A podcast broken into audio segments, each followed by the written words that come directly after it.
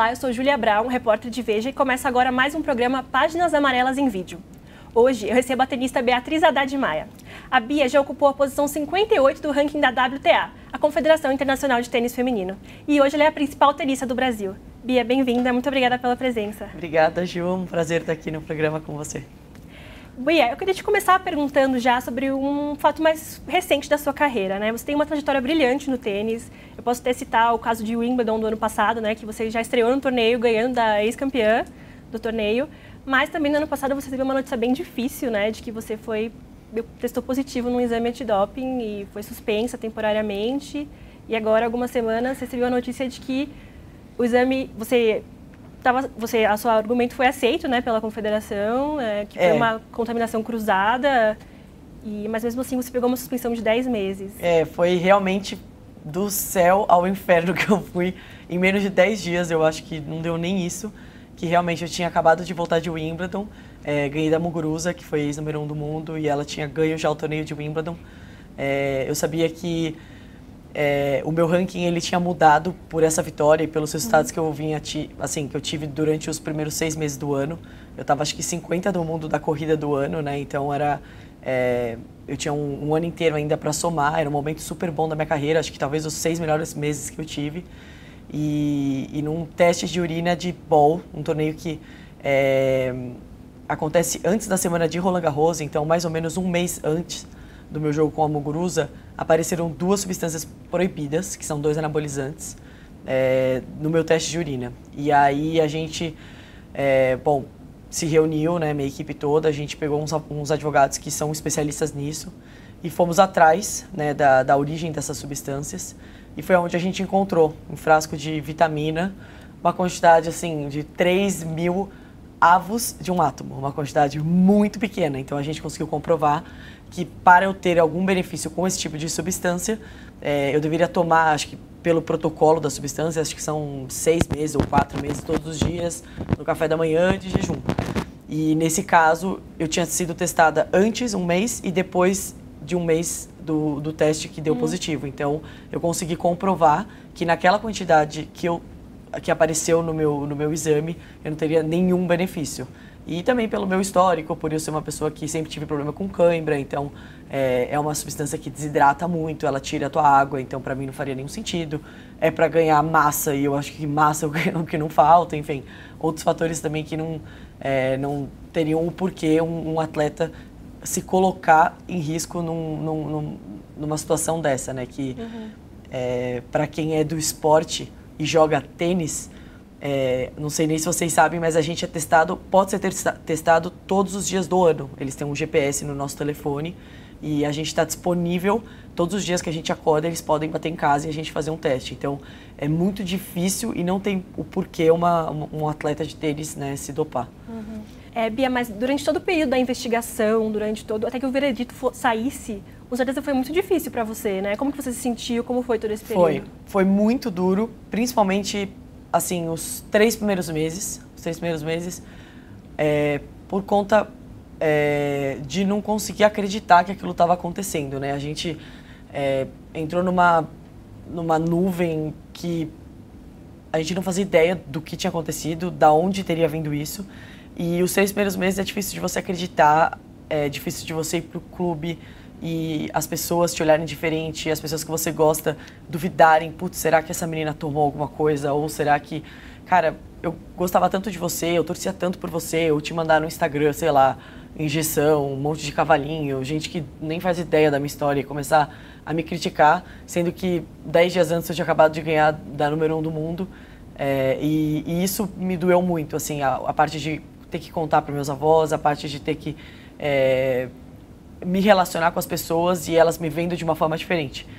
Depois dali, eu acho que quando abaixa um pouco do, da poeira e das pessoas, bom, o fato que a gente tem é esse, vamos atrás da substância, foi um pouco difícil não ter uma data. Isso para mim foi o que matou, assim, eu fiquei, deram mais de oito meses de eu acordar e falar, pô, amanhã vou ter uma notícia da ITF, ou amanhã eu vou saber o que está acontecendo. E sempre era um amanhã, sempre era um amanhã e eu cara, o que, que eu faço, sabe? Uhum. Eu falava, poxa, eu vou viajar e fazer um curso de inglês.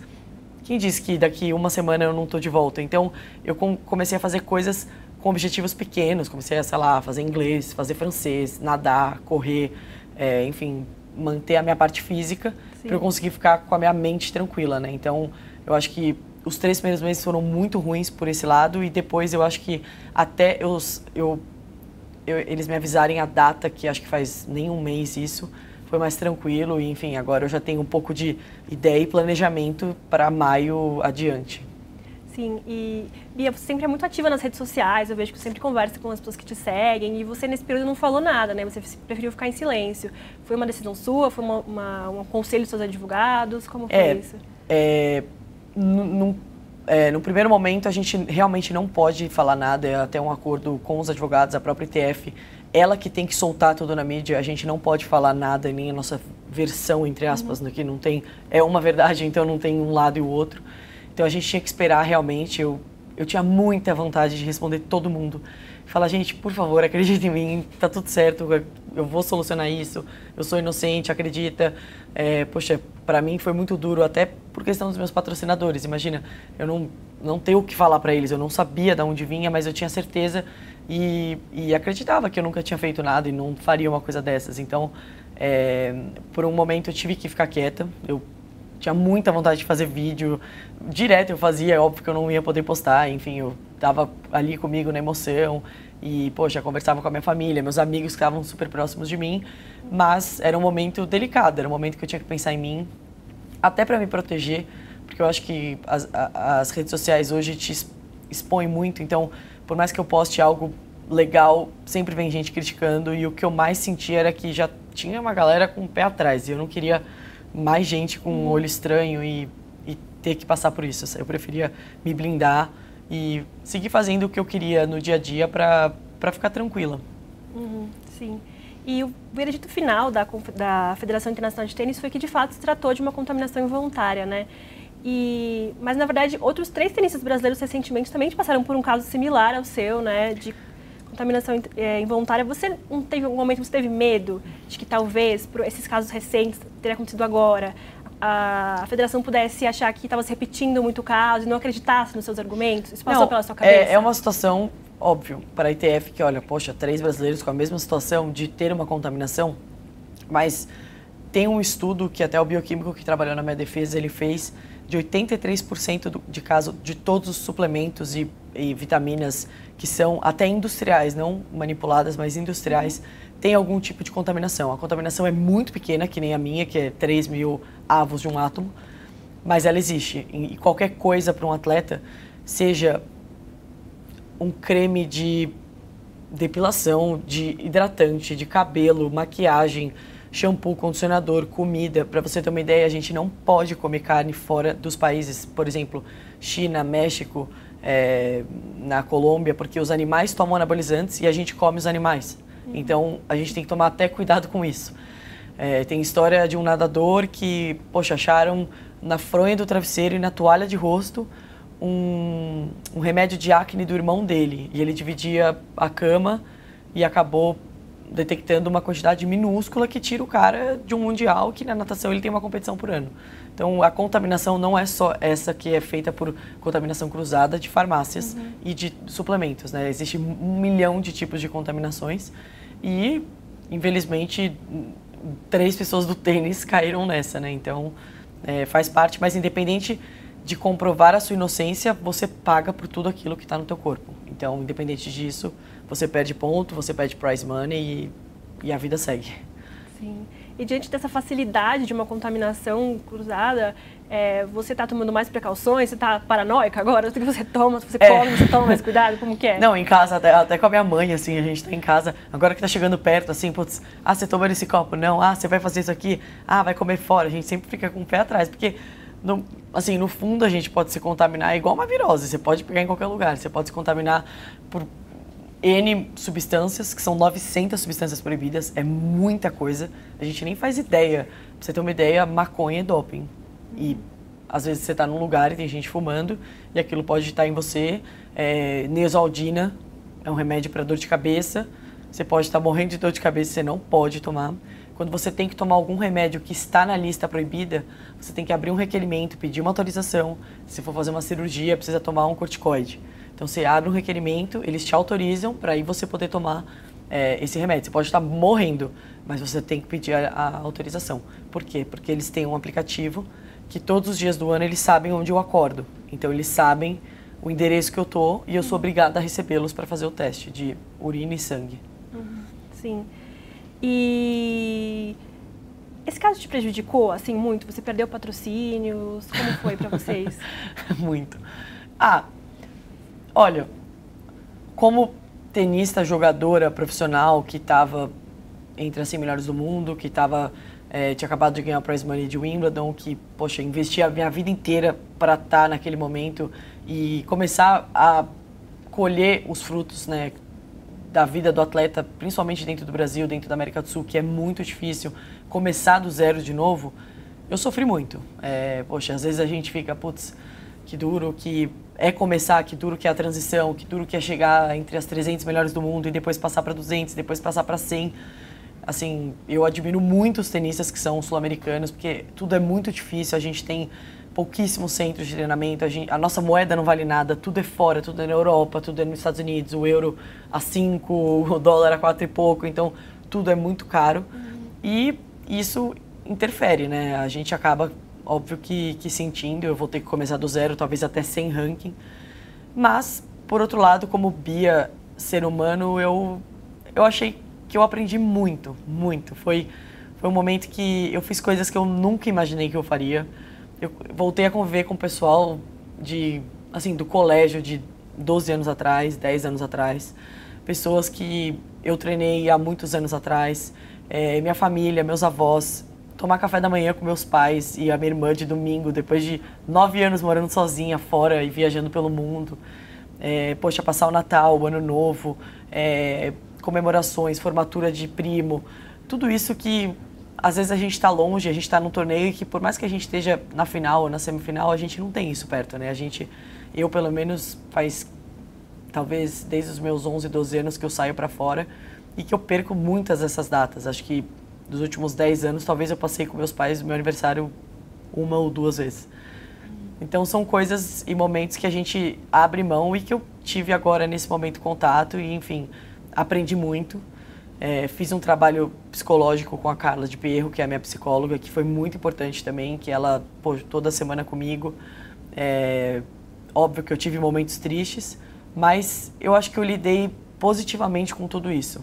Acho que eu aprendi muito e eu tenho certeza que eu vou voltar mais forte. Então isso me dá muita confiança e tranquilidade ao mesmo tempo. Que bom, mas você perdeu patrocinadores nessa ah, no caso? Não é fácil. Assim, eu perdi patrocinadores, entendo os patrocinadores, porque você imagina um silêncio de oito meses, você dá satisfações, né? A contrapartida, pô, mas e aí a Bia? Tipo assim, sumiu? Né? E você vincular a sua marca com uma pessoa, com, com, com um assunto que é delicado, que é o doping para um atleta, é, praticamente um crime, então é uma, é uma palavra muito forte no, no meio do esporte. E super entendo, eu acho que foram pessoas que estiveram comigo, que me apoiaram no momento, é, momentos que eu estava por baixo, momentos que eu estava por cima e por uma situação e um, um inconveniente que não foi nem minha culpa nem deles, a gente acaba parando e tiveram patrocinadores que seguiram comigo e pessoas que vão estar do meu lado da mesma forma. Então a gente acaba criando novas amizades, novos vínculos que com certeza vão estar comigo né, a partir dessa página para frente. Sim, que bom.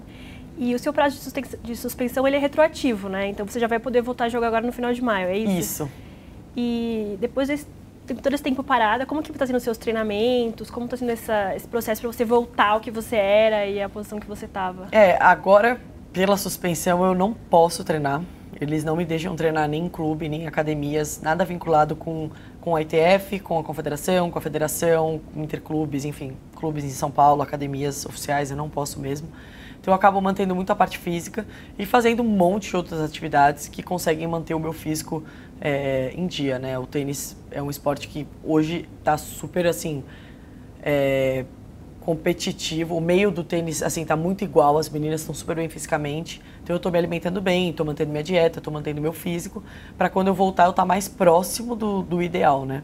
É, até lá a, eu vou ter as seis semanas prévias ao 23 de maio lá pela metade de abril, provavelmente eu vou focar um pouquinho mais no físico, faço uma, né, entre aspas, uma pré-temporada mais forte de físico. E depois vou, vou manter isso até o dia da competição, né? Para poder estar tá bem no dia 23. Você já sabe qual é o primeiro torneio que você vai participar assim que você voltar? Olha, se o coronavírus permitir, eu estou indo para a Itália. Então não sei. Porque o que acontece? As inscrições são feitas três semanas antes. E dependendo do meu ranking, como ele tiver, aí eu entro em torneios que são os primeiros, que são os menores, ou torneios que são um pouquinho acima. Então eu vou esperar um pouquinho mais próximo. Mas não vai fugir da Europa. Vai ser Europa com certeza, eu vou estar por lá. Vou jogar até meu passaporte permitir pelo menos uns três meses e aí eu volto e vejo como que está o meu ranking e a situação aqui. Entendi. E Bia, você passou por algumas lesões né, na sua carreira, teve que parar em outros momentos já. Você acha que essas lesões, esses momentos de pausa que você já tinha dado, te ajudaram nesse momento? Sim. Te ensinaram já antes um pouco eu? Eu já tive três cirurgias, é, duas na, na lombar, uma no ombro direito. E um episódio que eu caí da cama e eu também tive três é, fissurinhas de processo transverso de vértebra, né? Então foram quatro lesões chatas que eu tive que parar pelo menos três meses mas momentos que sempre quando eu parei, eu parei para pensar. Eu acho que nada é por um acaso. Eu sempre parei querendo ver, pera, se algo está me parando, alguma coisa eu tenho que mudar, ou alguma coisa eu tenho que fazer de melhor, eu tenho que ter atenção mais na minha parte preventiva, ou ir com calma, não ser tão ansiosa. Então eu sempre tentei buscar isso de uma forma positiva. Igual está sendo agora no, no, no, doping, né, que, na suspensão, que não deixa de ser um, uma lesão, um momento que eu estou parando, e que eu estou usando para aprender, para fazer coisas novas e, e, voltar mais forte também. Sim, até porque você é muito nova, né? Quantos você tem? Tenho 23. É, tô com 23. Então ainda tem bastante tempo, né? Pra, tem, Se Deus quiser. Tem tenistas que ainda jogam 40 anos. Tem, né? tem. O Federer tem Exato. 30, sei lá, 38, 30, a, a Venus também, 38 por aí. Tem vários tenistas hoje que estão conseguindo estender um pouco mais, né? Eles estão, a gente vê eles treinando um pouco menos, já com um desgaste maior, provavelmente, do corpo jogam menos torneios, porque eles têm um nível muito alto, então eles não precisam jogar e ganhar todas as semanas do ano. Mas eles estão ali no topo e tem que tirar o chapéu para esses caras que seguem e fazem por amor, né, o que eles fazem. E é o seu objetivo? Continuar ah, com certeza. Enquanto eu estiver bem de saúde, eu vou estar jogando. Sim. E tem alguém que é uma inspiração para você no tênis e que você... Ah, os primeiros são os avós. Meus avós por parte de mãe, meus dois avós que jogaram, né? Minha avó que até hoje joga. E por parte de pai, o meu avô joga basquete. É, sempre tive eles, né? Meus pais, meus tios, meus primos, todos eles que sempre estiveram comigo e me puxando para cima e, e acompanhando o meu sonho, assim. Nunca me forçaram a nada, mas sempre tiveram do meu lado, né? E a gente tem ídolos, né? O Guga é um ídolo. Eu acho que o Nadal hoje mostra, né? Ele, ele já passou por lesões, ele já duvidou muito e, cara, ele não para de ganhar. Ele para mim é um monstro mentalmente. A gente tem um Federer que ele é fora da curva. A gente fala que ele é um extraterrestre, mas ele é uma pessoa normal. Então, eu imagino o quanto ele treinou também para isso e admiro pra caramba. A Serena, que é uma mulher que quebrou barreiras, que quebrou, é, rompeu com muitas é, muitos limites né, que a gente tinha com o prize money, com a desigualdade de, de prêmio, de pontos, de torneios, é, conseguir é, é, aumentar a visibilidade das mulheres, conseguir passar na televisão os jogos, enfim, acho que isso foi muito legal da parte dela. Tem jogadoras que eu admiro pelo tênis, que é a Kvitova, por exemplo, que é uma canhota que eu me espelho muito, que gosto do jogo dela, enfim gosto de alguns atletas. Bacana. E você mencionou o caso da Serena Williams, né, que defende esse fim da desigualdade de gênero no tênis, o tratamento entre as mulheres e homens. Como você vê essa questão no tênis mundial atualmente? Ela vem melhorando bastante. Hoje a gente tem, tem os torneios que são da ITF, né, que são os grandes Slams, que é o Australian Open, Roland Garros, US Open e Wimbledon. Esses quatro torneios são feitos pela ITF. Esses torneios todos, a, a premiação é igual, e depois vem os w, WTAs, que são os da mulher, e os ATPs dos homens, que são abaixo dos Grand Slams. Esses torneios têm uma, têm uma diferença grande é, entre os homens e as mulheres. As mulheres chegam a ganhar um terço dos torneios de ATP até o nível Challenger ITF do que os homens. É uma diferença grande. É, eles têm hotel nos torneios, a gente também não tem. Isso é uma coisa que conta bastante, porque você imagina ficar três meses na Europa e ter hotel e não ter hotel. É caro, tudo em euro. E é, eu acho que mais por isso e e ao mesmo tempo eu vejo que alguns homens simpatizam e querem as mulheres no circuito, eles até, poxa, o Murray da vida, a mãe do Murray, eles são super a, a favor das mulheres no circuito. E ao mesmo tempo tem caras que não estão nem aí, que não fariam nenhuma questão de ter feminino, que eles acham que é, é dividir dinheiro, dividir quadra, dividir treino e que só atrapalha. Então é, é muito pessoal a, a o ponto de vista de cada um. Mas eu acho que a gente vem ganhando nosso espaço, a gente vem conquistando e a tendência, eu acho que é cada vez mais isso melhorar. Bacana. E no seu dia a dia, no tênis, você já viveu momentos em que essa disparidade esteve presente, que você presenciou isso? Não, assim, nunca comigo, principalmente, eu, eu acho que pela minha personalidade, o meu jeito de ser, eu sou uma pessoa que sou muito tranquila. Eu, sou, eu, eu, eu converso, eu, eu cumprimento todo mundo, não interessa se eu ganhei, se eu perdi, se eu já vi essa pessoa na minha vida, não se for homem ou mulher. Já tive numa mesa com pessoas que jogam tênis do masculino e pergunto, pô, você é a favor do tênis feminino? Não. E falam na minha cara. E tem o porquê dele e eu tenho o meu porquê. E tudo bem, eu não posso fazer nada para mudar isso. Eu acho que a gente, eu digo nós mulheres que jogamos, a gente podia ser um pouco mais unidas. Isso eu acho que é um erro nosso. Eu acho que uma menina que termina o jogo e, poxa, é, ganha de uma Serena Williams e, pô, às vezes acabar um jogo, não a Serena, mas uma Sharapova, né, que cumprimenta, mal olha a cara da jogadora e uma menina que está crescendo, em vez de fazer, pô, ali, poxa, que legal, que honra, parabéns, você tem um futuro, ou vir a menina e falar, putz, que prazer jogar com você. Eu acho que a mulher, nesse momento, ela já começa a competir, ela compete fora, fora da quadra, ela compete dentro da quadra, e o homem, ele sabe fazer esse jogo de cintura, eles sabem fazer um social, que às vezes, por mais que eles não queiram ser simpáticos, eles não queiram dar um abraço, eles não queiram tentar que o ambiente seja um pouco mais leve, às vezes eles fingem pelo menos isso. E aí eu acho que a mulher poderia ter mais benefícios para usar um pouco mais a imagem dela, para ter chamar mais o público, para ter mais eventos atrativos, para não ser só o Djokovic imitando o Federer e Nadal, para as meninas também fazerem isso, porque isso é o, que o público gosta, né? O que gira também dinheiro. Então tem muitas coisas que as mulheres também podem melhorar, que eu sei, e que os homens às vezes estão na frente também por conta do jeito deles. Mas ao mesmo tempo, eu acho que é, cada um tem seu jeito. A mulher, por natureza, eu acho que ela acaba sendo um pouco mais competitiva e talvez isso melhore de outra forma. Não, não tem uma regra, eu acho. talvez o ambiente não favoreça, né? A pressão já é maior, é... não tem tanto espaço, acaba, acaba incentivando mais a competitividade. É, eu acho que mulheres. a gente já, é, já compete mais e. Não sei, eu posso estar até falando besteira, mas eu acredito que o ambiente pode ser um pouco mais leve para as coisas também fluírem mais e a gente poder estar mais unida, sabe? Sim, claro. E Bia, você comentou e a gente sabe que é difícil para os atletas começarem na carreira e se desenvolverem, principalmente aqui no Brasil, né? Eu imagino que seja mais verdade no tênis, que pelo menos é. para mim parece ser um esporte mais tem essa ideia de ser um esporte mais elitizado. O que você acha que falta para o tênis ser mais democratizado, para que ele chegue nas escolas, para que crianças comecem nessa carreira, se desenvolvam, se tornem atletas como você, assim, de sucesso? Olha, vou precisar de tempo para responder essa questão. Hein? Ó, vou tentar resumir assim. Eu acho que o tênis, para começar, é, lá fora, por onde eu começo? Bom, eu acho que lá fora você vai, eu, eu vou para os torneios e vejo direto. Tem é, aula de educação física, por exemplo. As pessoas lá fora, elas têm aula de atletismo, elas têm aula de tênis, elas fazem esportes também. Aqui no Brasil a gente faz, mas a gente tem talvez 45 minutos, uma hora, no máximo, uma vez por semana, duas vezes por semana, e olha lá. O colégio chega a, ser, chega a ser, muitas vezes, a maioria deles estão se tornando integral.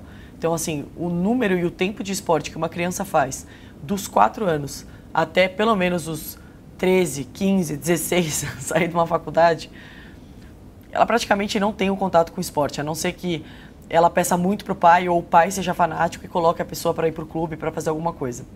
No caso do tênis, é um esporte caro, é um esporte que exige um espaço gigante para duas pessoas. Então, assim, para você alugar uma quadra é super caro. Quem sabe que tenta jogar em São Paulo é difícil. Bola é muito caro, um tubo de bola hoje está 50, 60 reais. Raquete é muito caro, corda é caro, gripe é caro, tudo é muito caro. Então, assim, já é um esporte que diminui muito o número de pessoas que podem ter o acesso. Depois eu acho que vem muito a situação né, do, do, do da, da, forma como a gente forma os jogadores. É, aqui é muito difícil você pegar meninos de 11, 12 anos para já irem para a Europa e para irem para os Estados Unidos para jogar o alto nível de tênis. Eu, por sorte, com 11, 12 anos, eu estava jogando torneios lá fora que eu tenho certeza que fizeram assim total diferença para eu ter uma cabeça diferente porque eu poderia muito bem ter ficado no Brasil, cômoda, mantido minha rotina aqui, ganhando torneios na América do Sul, achando que o meu nível era bom. E, e, a gente se engana muito, porque a gente chega com 16, 17 anos, mesmo ganhando os torneios do Brasil e na América do Sul, que dão os mesmos pontos que os torneios da Europa, o nosso nível de tênis é muito abaixo. Então a gente coloca parâmetros muito pequenos e fica com uma cabeça e um nível de jogo muito menor do que os europeus. Os europeus eles jogam muito mais, é, muito mais rápido, eles têm um tempo de bola muito é, é, muito antes, né, o impacto muito antes, eles conseguem cortar o tempo, eles têm mais variações, eles têm, porque eles crescem fazendo isso. Eu pego uma russa que é da minha idade que joga fora, uma tcheca, uma, su uma suíça, uma bentite da vida. A menina desde os 5, 6 anos, ela tem um Grand Slam lado da casa dela, ela tem convite nos torneios perto da casa dela, ela tem o Federer, ela tem a, a, a Ring treinando ela, ela tem um milhão de pessoas que jogam o nível que ela joga.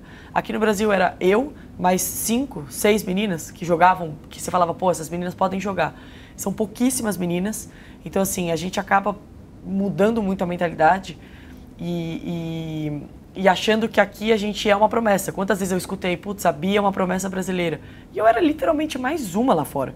Eu não era ninguém, mas eu tinha consciência porque eu ia para fora e eu sabia que eu era mais uma.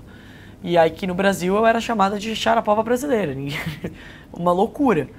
Então eu acho que isso também, a mentalidade nossa é um pouco atrasada por conta da cultura, que é normal. A gente não tem como mudar da noite pro dia. A gente teve pouquíssimas referências. A gente teve uma Maristério, e depois a gente teve uma Teliana 40 do mundo. A gente teve um, um buraco. Óbvio, tiveram outras jogadoras, excelentes jogadoras, mas que, é, para mim, foram muito, assim, longe. Eu não tive contato com, com as que jogaram há mais de 10, 15 anos para cá. E a Teliana, que jogou um, dois anos atrás, que teve um ótimo nível de tênis, mas que, assim, é uma no Brasil inteiro. Né? Então a gente tem algumas deficiências, tem a parte, poxa, de patrocínio, que tudo é em euro e em dólar. Então, assim, um pai para apostar numa criança que tem 13 anos, 14 anos, que ela vai ser um Guga da vida, qual que é a segurança que ele tem? Nenhuma. Essa criança uhum. pode parar, pode não querer jogar, pode se machucar. Tem um milhão de fatores que podem contar com, com que esse caminho se desvie, né? Então, e tem a última opção que é você não só ser profissional, mas você ir para uma faculdade nos Estados Unidos. Que lá fora eles te preparam para isso, né? Você treinar para jogar pela universidade e para você ter bolsa de estudos, né? Então isso também é, outro caminho que o tênis proporciona. Entendi, bacana. Bia, o nosso tempo acabou. Queria te agradecer muito pela obrigada. sua presença, pelas suas respostas. Foi muito bom ter você aqui comigo. Ai, obrigada. obrigada, passou super rápido. Foi uma delícia, adorei mesmo. Espero voltar em breve. Muito obrigada. Bom, chegamos ao fim de mais um Páginas Amarelas em Vídeo. Obrigada e até a próxima.